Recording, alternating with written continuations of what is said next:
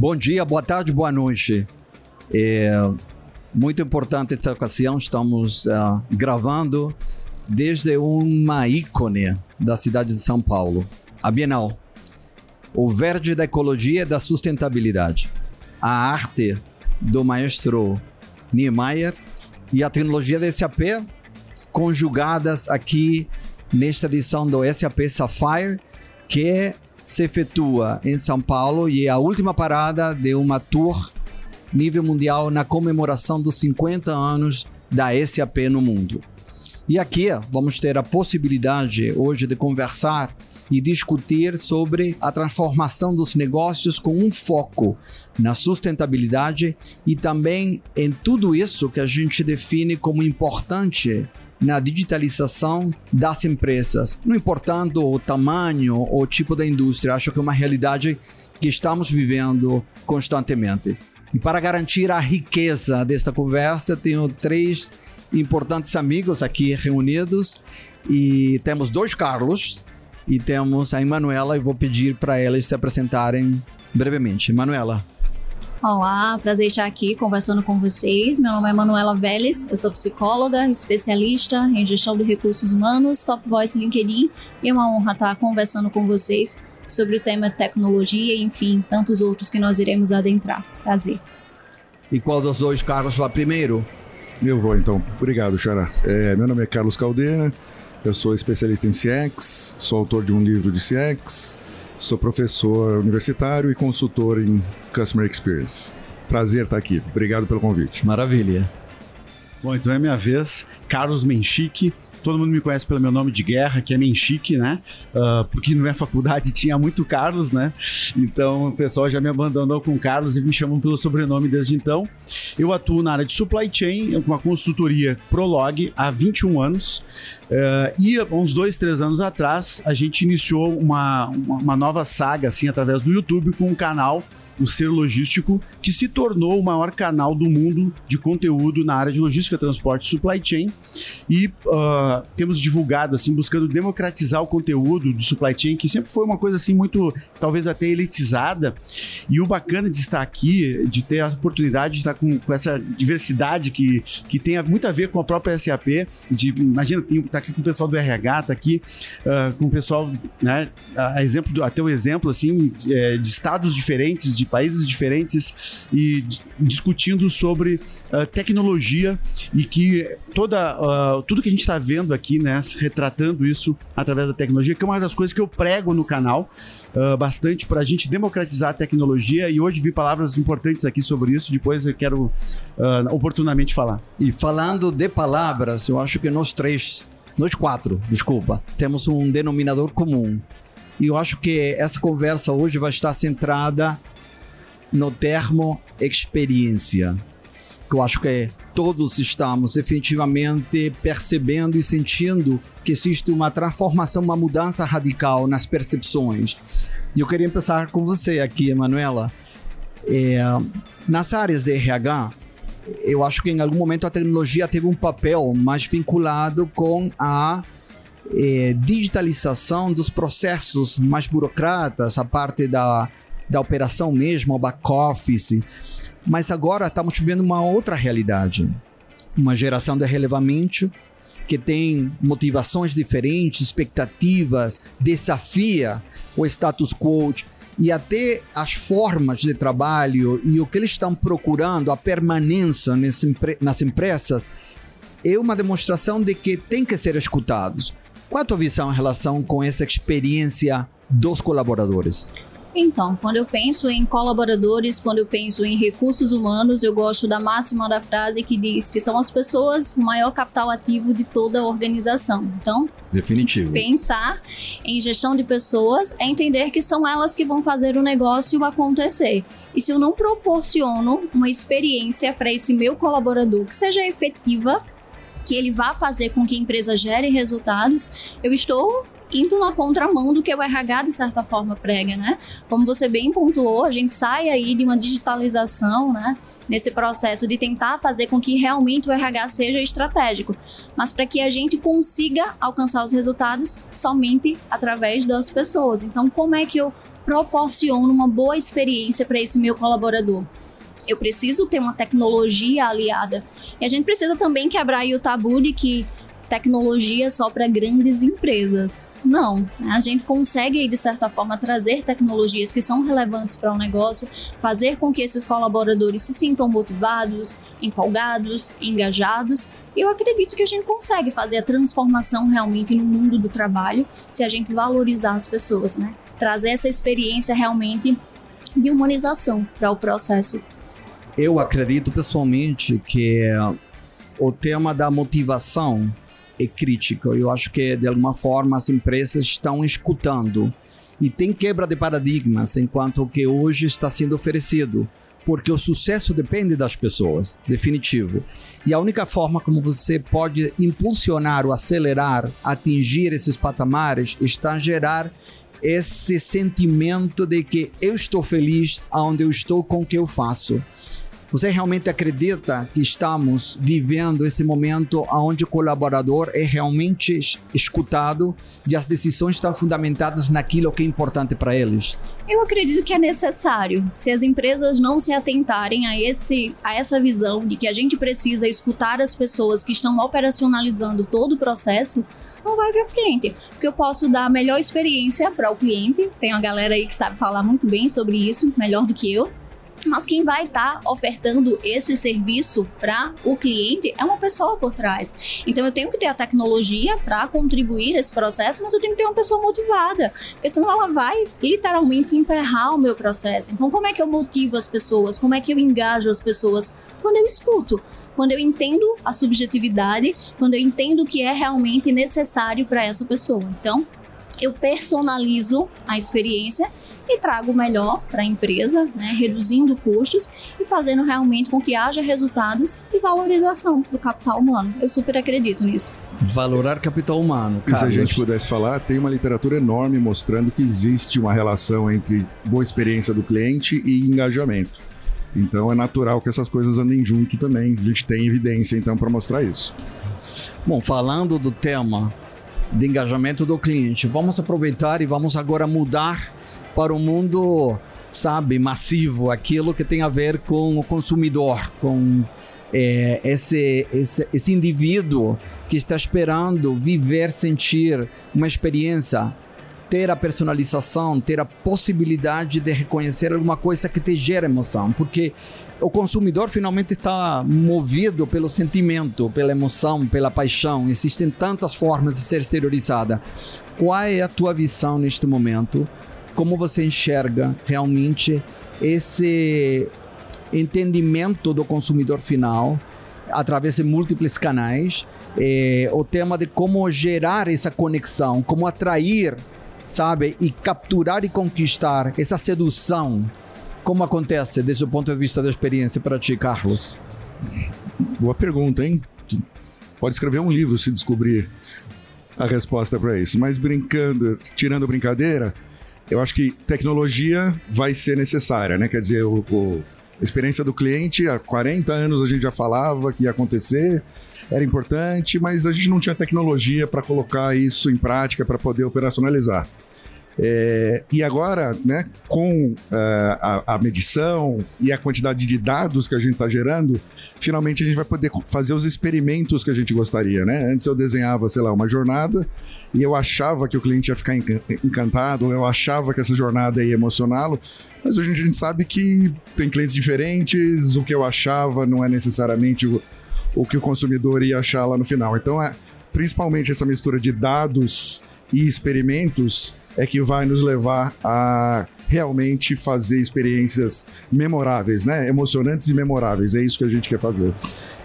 Você usou o termo dados, que eu acho que é, é fundamental. Eu acho que é a base de toda esta transformação da criação da experiência, não importando a linha, não? Mas para o caso do consumidor, é, é, eu acho que é ainda muito mais crítica, né? Porque é um mercado muito mais concorrido, sabe? Os consumidores estão esperando um produto diferenciado. Você acredita? São duas perguntas. O dado é a moeda da economia digital, é a primeira. E a segunda é realmente a personalização está acontecendo? você enxerga na tua visão como especialista na área que realmente essa criação de uma proposta diferenciada e única, dependendo dos teus hábitos, tua preferência, são gostos, estão acontecendo?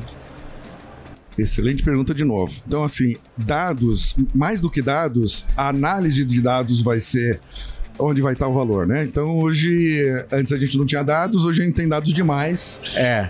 E o dado sozinho, independente, Isso. não tem valor. Então tem que processar e transformar em um ativo. Exatamente. Quer dizer, tem que ter uma capacidade de fazer aquelas análises, né? Uh, eu sou professor do INSPER, então, por exemplo, nossos alunos de graduação em direito aprender a programar em R e a fazer análise de dados, porque a gente acha que também no direito ou qualquer uma das, das carreiras que a gente está lá, dados vai ser muito importante, né? É, então, enquanto e os dados ainda não estão bons, né? Quer dizer, estão lá num data lake meio largado, ninguém sabe muito bem como montar aquela, aquela coisa. Eu tô mais armazenando do que efetivamente usando hoje como a gente gostaria, mas tem o potencial, né? É, e eu vi algumas coisas aqui de vocês de personalização que me parece que a gente começa de fato a fazer personalização, mas eles são dependentes dos dados, né? Então, sei lá, vocês recebem ainda e-mails com o nome errado? Recebemos, né? Então não tem jeito, né? Não vou conseguir fazer personalização se nem o básico dos dados estão é, acontecendo. Mas eu acho que vai ser inescapável. É, recentemente eu fiz duas propostas para dois clientes e eu só recebo propaganda desses clientes agora no YouTube. É, talvez o pessoal precisasse disfarçar um pouquinho mais, né? mandar umas propagandas erradas, só para não ficar. Mas, de fato, foi capturado que eu estava com essa interação. É, e a gente está no começo, mas eu, eu acho que a, a personalização é o futuro, né?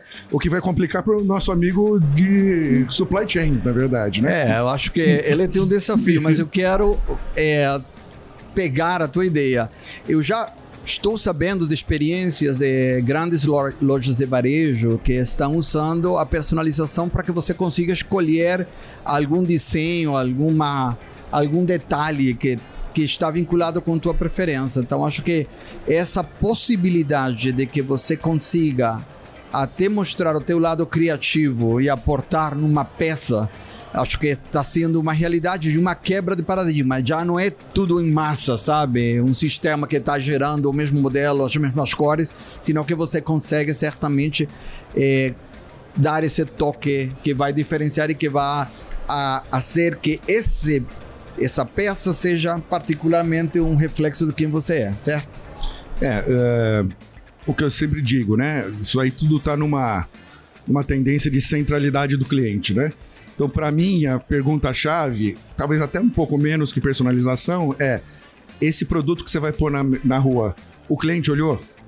E a maioria das organizações ainda não consegue responder sim, né? Ela, você fala, olha, não, é não, não, não deu tempo de perguntar para o cliente. Né? Então precisamos mudar essa cultura e aí vou ter cada vez, cada, cada vez mais cocriação. Essa que é a verdade, né? Em vez de adivinhar o que eu vou fazer, vou lá perguntar para o cliente, né? Em vez de lançar uma camisa, terceiro uniforme de um time de futebol de uma cor exótica que ninguém gosta, ponho lá três opções e deixo os clientes votarem e aí talvez ter mais certeza do que do que as pessoas vão comprar ou vão querer comprar, né? É um grande caminho ainda. Eu acho que uhum. a, a palavra aí é escutar, né? Exatamente. E da escuta conseguir criar, desenhar, propor, né? precisamente o que o consumidor está demandando. Mas você falou da cadeia de suprimentos, supply chain, e o nosso amigo Menchique. Já não falo do Carlos. Carlos Menchique e Manuela. É, ele tocou um assunto que eu acho importante, porque é, estamos falando da personalização, de criar produtos e serviços que estão certamente desenvolvidos com foco no cliente. Temos vivido uma crise enorme, pandemia, o impacto certamente na logística, no transporte, nas áreas de armazenamento. Como está essa correlação entre a visão de personalização produto e o desafio de poder entregar ao consumidor seguindo uma cadeia que hoje está severamente afetada? Uma excelente pergunta. É, e, pô, um, prazer muito grande estar aqui com vocês, ouvindo vocês aqui, estou aprendendo muito também. E é incrível, assim, cara, a transformação. E eu tenho muito feliz de poder estar enxergando essa transformação que está acontecendo. Eu vi uh, aqui no evento do SAP Sapphire falando muito em supply chain todo mundo que estava ali no palco falava sobre, de alguma forma, sobre supply chain. Essa é a minha área, hein? Então, o que, que a gente está vendo? E eu tô tendo essa felicidade. Pô, eu quando comecei, eu sou um dinossauro da área de logística e supply chain, eu, quando eu comecei, cara, a gente trabalhava num, num, lugar tétrico ali. Era o. Tipo, não era nem logística, era distribuição física. Era carroça a cavalo ainda, né? Cara, ninguém, tá, ninguém tava muito preocupado com aquilo ali na real, tá ligado? Isso ali tinha porque precisa, Precisava. mas tecnologia nenhuma. Eu me lembro assim que as pessoas lá eram, eram pessoas assim do cigarrinho, era um lugar tinha uma fumaça em cima. Então, esse é um ambiente que eu vi evoluir para chegar agora, onde a gente está falando aqui em customização em massa, a gente está falando aqui em, em, inteligência artificial, a gente está falando uh, data lake, a gente está falando em uh, e-commerce e teve um, um fator assim muito ruim para a humanidade que foi justamente a, a, a, pandemia, por outro lado, ela acelerou e muito essas mudanças e eu estou tendo o privilégio de poder ver essas mudanças sendo aceleradas por causa disso. Então, se eu fosse falar o seguinte, cara, será que o cliente consegue customizar uma calça de, de jeans para mim? Cara, hoje no e-commerce é muito possível, né? Uh, e, e, e talvez consiga isso de forma mais customizada e mais barata do que se eu for num shopping. E daí no shopping eu vou ter que levar um tempão para estacionar o carro uh, vou caminhar um monte, vou ter que comer alguma coisa, vou ter que pagar estacionamento, vou, vou ter uma experiência, às vezes, de lugar lotado, uh, não vou achar meu carro na hora de, de, de, ir embora. E, cara, na conveniência do meu celular, sentadinho no sofá lá em casa, vendo futebol, eu posso estar consumindo um produto mais personalizado. Eu, eu, eu tive uma experiência com a minha filha esses dias de uma Barbie. E a Barbie, né, é, um ícone de produto, e ela tava brincando no quarto dela e ela não estava brincando com o produto físico, ela estava brincando com o jogo da Barbie no celular dela. E nessa brincadeira, ela chegou no momento lá onde começou a customizar a Barbie que ela queria.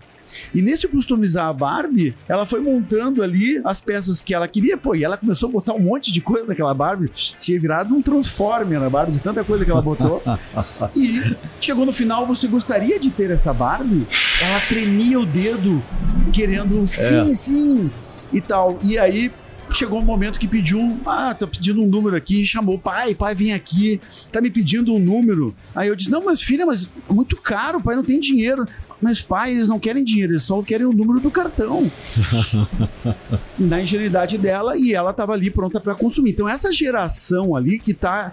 Uh, nasceu inserida nesse ambiente vai ser um consumidor voraz de produtos massivamente customizados, compra totalmente online.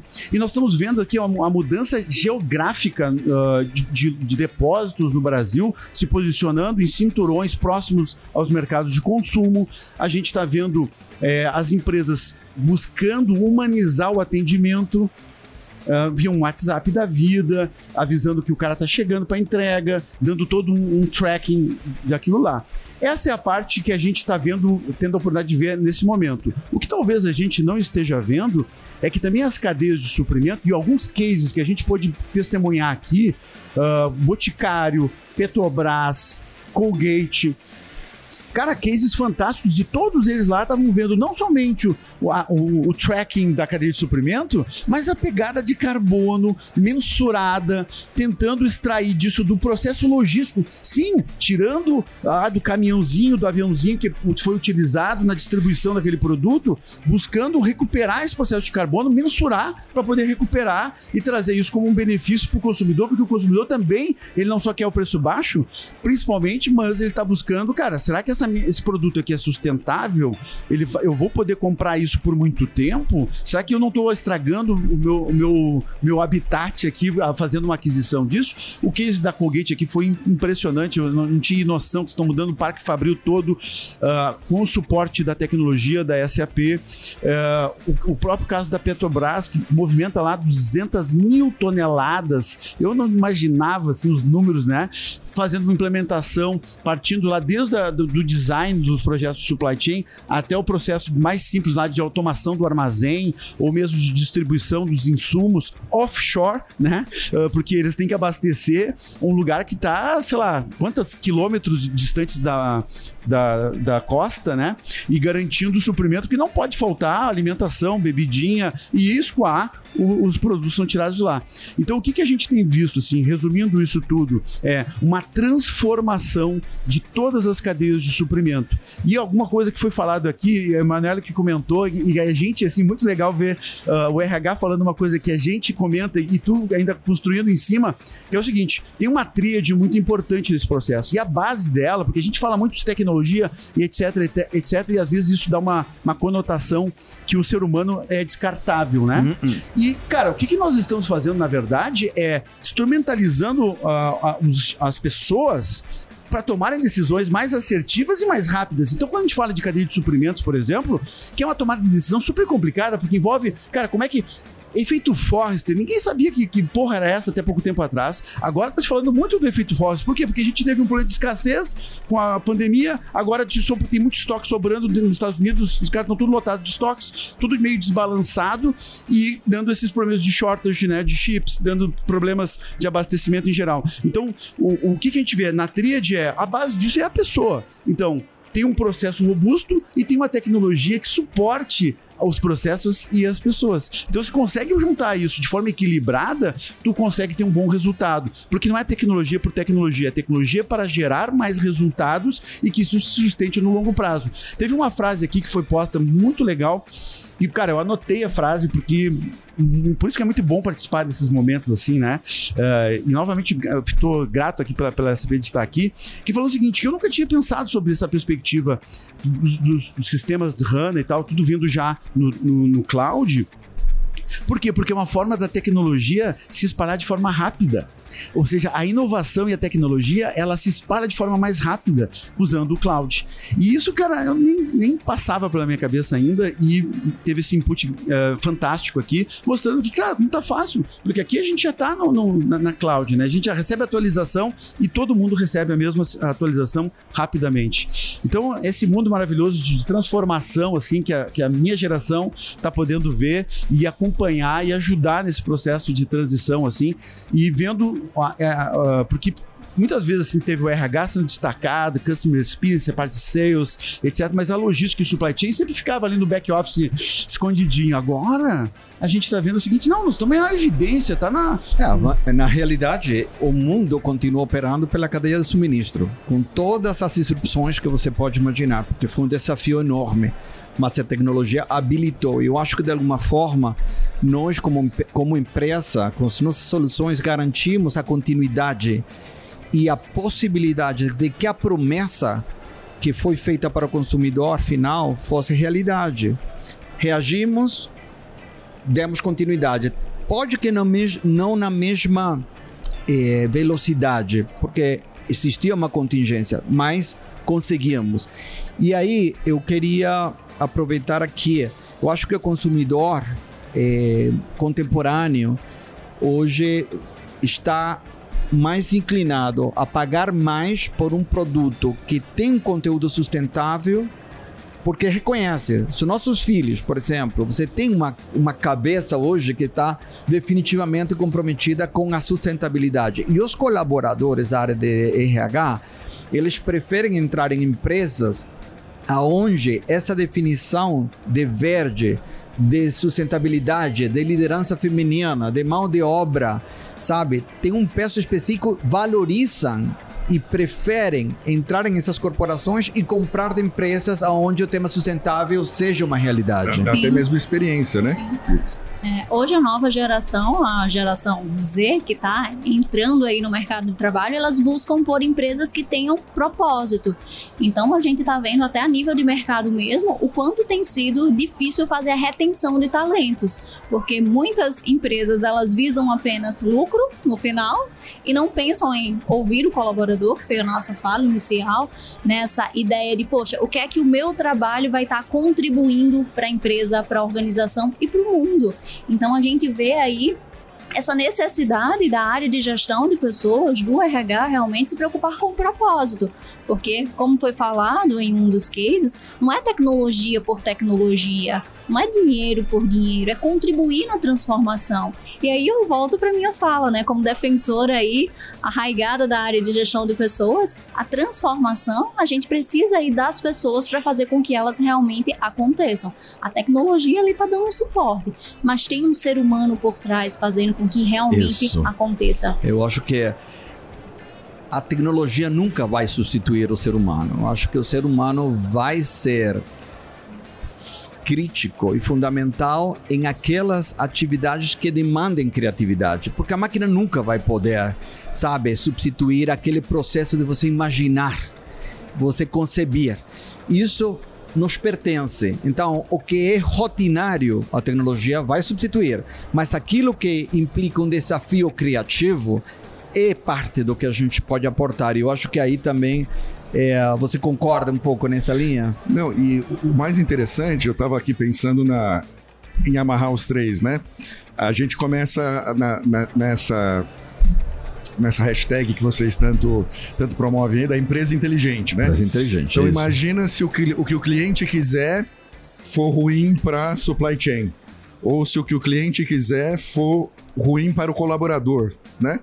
Então eu posso voltar para o cliente e falar, olha, legal, eu posso te for- fornecer isso, mas o colaborador vai sofrer na linha de produção por causa disso, disso, disso. A gente gostaria de não não fazer mais esse produto, ou você tem certeza. Então a gente começa a ter, na verdade, questões muito mais complexas, né? A, a organização começa a se ver como um todo, né? Ou seja, sei lá, eu tava pensando outro dia num exemplo de. Um exemplo que tem aqui embaixo, né? De calça jeans. Né? Um- usa água, calor, difícil lá para os colaboradores, né? Será que eu não consigo trazer o consumidor para melhorar a experiência do colaborador, para melhorar a questão da sustentabilidade? E é isso que os dados vão trazer. Então, como vocês falaram, não é tecnologia, é decisões complexas baseadas em dados. Só que os dados estão arrumados agora, finalmente, né, pra gente. Dentro dessa linha, eu acho que vamos viver uma convergência da definição de experiência que envolve o colaborador, o consumidor, o comprador, porque hoje eu acho que as empresas estão realmente interessadas em entender de quem que você está comprando, qual é o compromisso que essa empresa, esse fornecedor tem com os temas ESG, com a sustentabilidade, quanto verde ou ecológico realmente tem. E dentro da nossa proposta nesse AP, a gente tem a capacidade de poder identificar e criar um ambiente colaborativo, onde eu, como comprador, quero ser enxergado como o melhor comprador dos meus fornecedores. E eu me preocupo também por saber esse fornecedor, qual é o nível de compromisso que tem no impacto da sociedade do mundo atual. Não sei se você tem essa mesma visão nesse sentido, vinculando fornecedores, cadeia de suministro, abastecimento. É, eu, eu- vou, eu vou até trazer um paralelo, porque, é, sei lá, 10 anos atrás, eu vou te dizer que era fácil trabalhar em supply chain, porque, cara, era importante sim, ser barato. E pronto. Era, levava 3 nanosegundos e o comprador tomava a decisão, vou optar entre A e B por opção mais barata e era isso, pronto. Essa tomada de decisão hoje, eu não vou dizer que sejam todas as empresas, porque não é uma realidade de todas as empresas. Agora, o que a gente tem visto é que tem um caminho que é sem dúvida nenhuma sem volta de esse paradigma de custo apenas está sendo questionado. Por exemplo, agora se fala muito em garantir suprimento. Não somente, a, e talvez até o custo não interessa muito. E eu vejo, por exemplo, empresas como a Natura, o próprio case da Natura aqui, que a gente pode ver aqui no- no- nos workshops, mostrando lá, cara, não é qualquer fornecedor, não interessa o teu preço. Interessa o seguinte, o quanto tu vai afetar a pegada de carbono. Então, a, a- a- e- a tecnologia vem ajudando nisso, porque hoje a gente tem um carro elétrico, as empresas já estão conseguindo botar um carro elétrico para fazer distribuição da última milha, as motos elétricas entrando, as entregas por bicicleta, entrega por skate, patinete fazendo entregas. Então a, a gente tá quebrou-se o paradigma de, não, será que eu tenho que usar um caminhão para fazer isso também? E, e, e como será que esse caminhão, será que ele está me ajudando no longo prazo ou ele está me ajudando no curto prazo? Então Então, existe uma tendência, sem dúvida nenhuma, das empresas buscarem a, a sustentabilidade no seu negócio. O ESG está incorporando, principalmente nas empresas listadas na bolsa. Né? São aí já tem 400 empresas que, que, que são uh, listadas na bolsa, então esses caras, talvez eu, eu como acionista, vou decidir, não, pera um pouquinho, se você não, não tá dentro do, do ESG, não é social, não está uh, no ambiente, cara, eu não vou me arriscar contigo. Eu não vou. Então, não é só mais o consumidor, mas também o acionista. E ele está visando nada mais, ele está visando lucro através da sustentabilidade. Então, eu, eu acho que essa dicotomia que, que existia de, ah, eu, eu, ou eu vou pelo, pela rentabilidade ou eu vou pela sustentabilidade, não. Hoje essas duas coisas elas têm que se abraçar, têm que trabalhar juntas e conseguir ser sustentável através da sustentabilidade. É, ecológica e, assim por diante. Então, cara, é, é muito bonito de ver é, isso se acontecendo de fato. Então, eu tenho vários exemplos assim que, de empresas que estão muito preocupadas é, em, em apagar sua pegada é, de carbono na distribuição. Isso é, um, é uma questão assim é, até de marketing, porque o, a, os consumidores, os nossos filhos aqui, eles estão muito ligados nisso. Totalmente. Então, os colegas dos meus filhos, cara, vou te dizer assim, 30, 40% deles são veganos. Não, você joga uma Coca-Cola, é, uma, perdão, não podia fazer propaganda. Você joga um refrigerante no meio da galera e saem correndo, né? É, é praticamente um radioativo, né? Exatamente. Muito interessante. Então, o, o, vegano, mas aí tu vai perguntar, não, mas é porque. Por que, que tu quer ser vegano? Não, não, é por causa uh, do, da vaquinha, né? Que ocupa muito espaço. Então, cara, nós vamos direto, vamos cortar o middleman ali, que é a vaca, vamos pegar a proteína uh, na fonte. Então, é, e, e esse consumidor é o cara que a gente tem que se preparar para atender porque a minha geração daqui a pouco já está é, num, outro, num outro estágio. Então, esse cara aqui, ele tá olhando Uh, me perguntam, pai, esse produto aqui, ele. é verde. É, é, é, na verdade, ele, meus Sustentável. Não, eles perguntam assim, pai, isso aqui atrapalha o meio, o meio ambiente ou não? Vamos pesquisar. Então hoje já tem dispositivos, né? tu vai ler o celular, já vê como é que é a, a despegada de carbono do produto no celular. Eu acho que antes existia essa visão de que rentabilidade e sustentabilidade Era estavam divorciados, entendeu? Dicotomia. Existia, não convergem. Eu fiz uma palestra em junho, é, perdão, em agosto aqui em São Paulo também, na Bienal, e eu criei uma discussão sobre é, a sustentabilidade e a rentabilidade. E isso é parte da essência do que nós somos hoje como empresa. A SAP está comprometida a apoiar as empresas ser rentáveis, com foco sustentável e ao mesmo tempo criar empresas sustentáveis que definitivamente dão retorno aos investidores, porque finalmente estamos numa economia que eu acho que vai gerar essa convergência, esse compromisso, essa relação simbiótica entre os dois termos. Então, acho que estamos vivendo uma era de transformação apoiados na tecnologia, aonde o lucro, a rentabilidade e tudo aquilo que se define como sustentável não estão divorciados, estão juntos. E eu, eu, eu, queria só dar um exemplo bem prático, assim, porque às vezes fica uma coisa muito filosófica e, e, e, e eu gosto de ser bem prático, assim, na, na, forma de agir. Então, quando tu pega, assim, por exemplo, empresas de transporte, ah, teoricamente são super agressivas ao ambiente por definição, né? Por definição, é transporte, diesel e tal.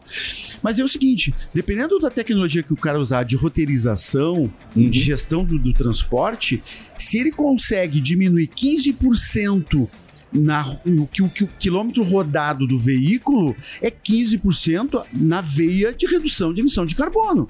Então, e, e tem muitos cases, e, cara, eu mesmo já documentei alguns cases no canal do Ser Logístico, uh, justamente desse tipo de, de, de, empresas que já estão. Não, e aí está diretamente vinculado com o custo. O cara, se ele rodar 15% menos, ele vai ser mais rápido, ele vai poder produzir claro. com aquele veículo mais, uh, vai gastar menos e ainda gera menos emissão de carbono. Então, cara, é, é, é a perfeita união Uhum. entre rentabilidade, rentabilidade e sustentabilidade. Você viu que ele falou em espanhol também, né? Você, já vi. Eu não falei de suministro, eu falei de suprimentos.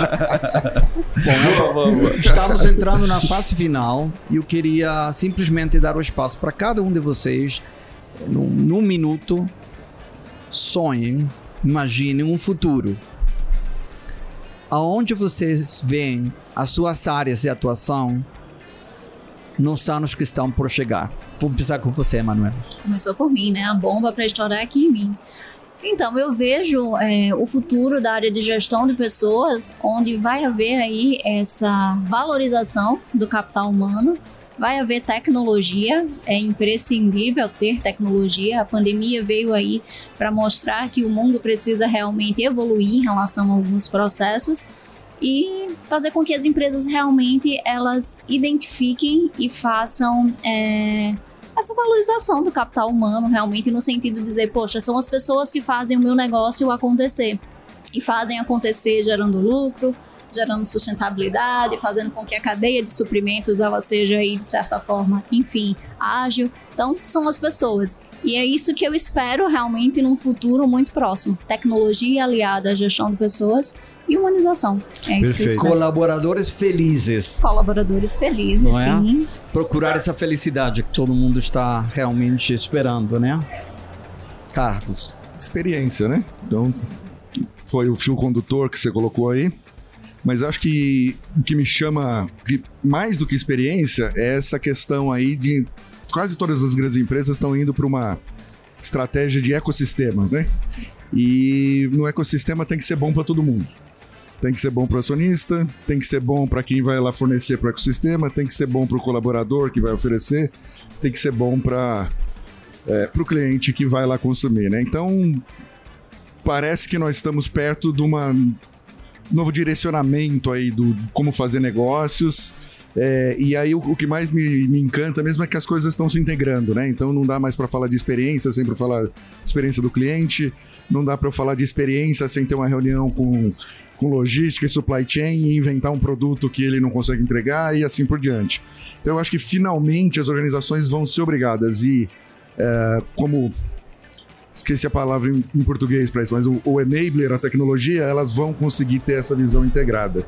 Eu acho que finalmente a gente tem as peças no lugar agora para fazer isso. né? essa palavra também, assim, assim como temos colaboradores felizes, o ecossistema é fundamental. E dentro do ecossistema, a convivência, sabe? Saber respeitar os espaços, a aceitação, a tolerância, a cooperação e a colaboração. E a colaboração tem muito a ver nesse mundo do suministro, né? Suministros, suprimentos. É um, é um podcast internacional. É, é. Somos internacionais. Dos suprimentos, fala.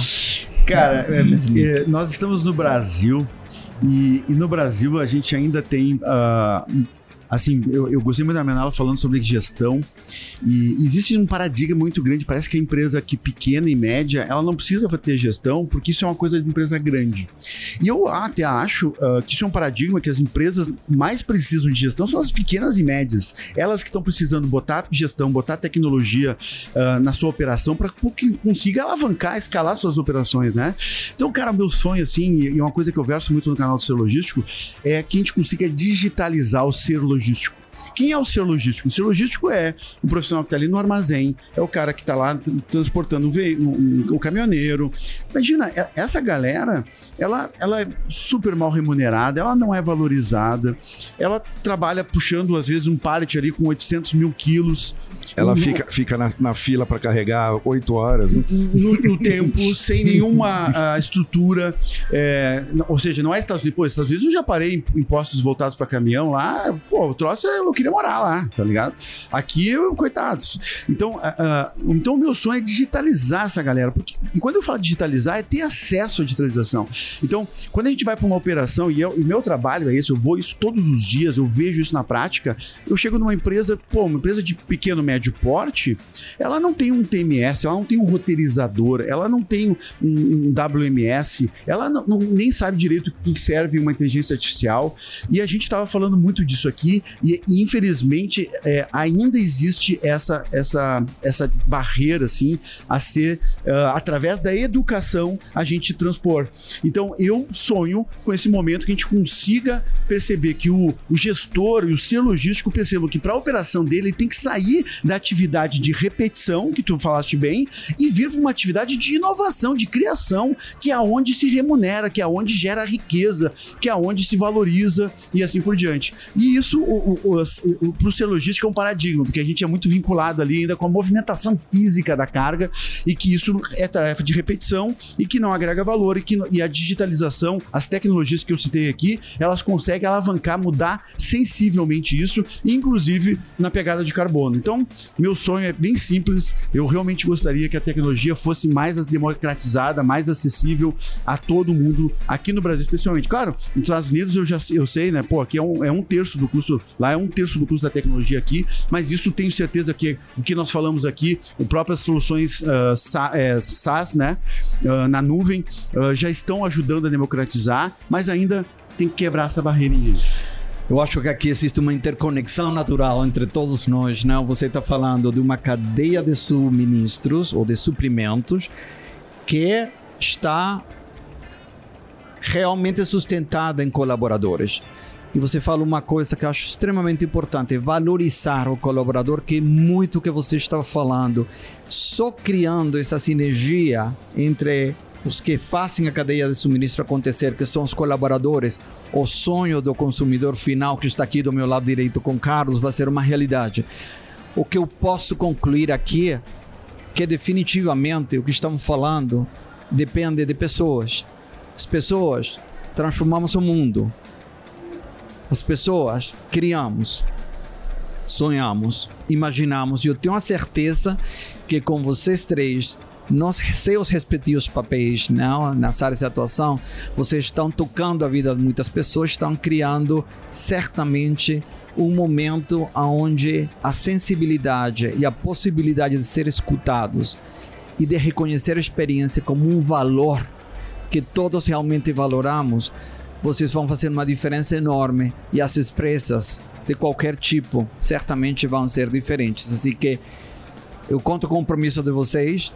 Vocês têm o nosso compromisso como empresa SAP para fazer realidade esses sonhos, essa transformação, essa visão futura e a toda essa gente que está nos escutando hoje, neste momento. Agradecer a oportunidade a vocês.